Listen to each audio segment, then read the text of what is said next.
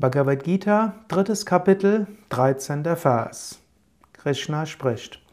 Die Rechtschaffenen, die die Reste der Opfergabe verzehren, werden von allen Sünden befreit. Diejenigen aber, die alles nur für sich selbst tun, nehmen wahrlich Sünde zu sich.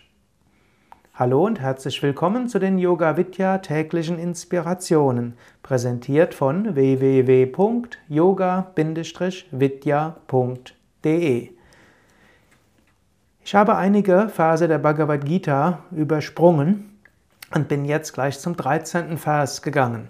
Krishna sagt, dass wenn man die Reste der Opfergaben verzehrt, dann wird man von allen Sünden und Fehlern befreit. Das bezieht sich auf zunächst mal ein Ritual, etwas, womit Arjuna, also der Schüler von Krishna, zu dem Krishna spricht, sehr vertraut ist.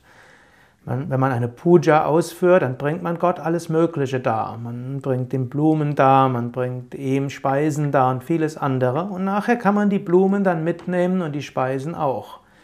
Und isst es selbst. Wenn man das so macht, dann nimmt man das, was man bekommt, als Gabe Gottes entgegen. So ähnlich ist es auch im Alltag. Wenn du deine Pflichten und Aufgaben erfüllst und das so gut machst, wie du kannst, dann Gott darbringst, dann wirst du auch bekommen, was du brauchst. Und wenn du dann dafür zum Beispiel deinen Lohn bekommst, wenn du nachher auch etwas zu essen hast, ein, ein Apartment hast und so weiter, dein Auto hast, deinen Computer, deinen MP3-Player, dann kannst du all das als Geschenk Gottes annehmen. So tue das, was du tust, so gut wie du kannst. Bringe es Gott dar. Dann das, was du dafür vielleicht bekommst, Geld, Anerkennung, Mittel und so weiter, nimm das als Gabe Gottes wieder zurück entgegen. Sei dankbar dafür. Denke nicht, dass das, was du äußerlich bekommst, du selbst geschaffen hast und dass du alles auf deine eigenen Verdienste gründen kannst.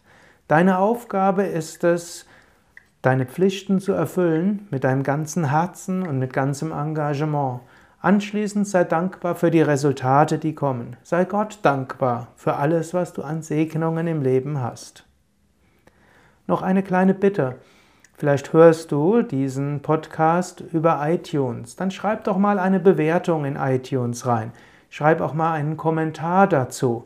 So können andere Menschen auch davon hören. Je mehr Kommentare dazu sind und je mehr Bewertungen, umso höher ist das auch gelistet in iTunes, umso mehr Menschen werden darauf aufmerksam.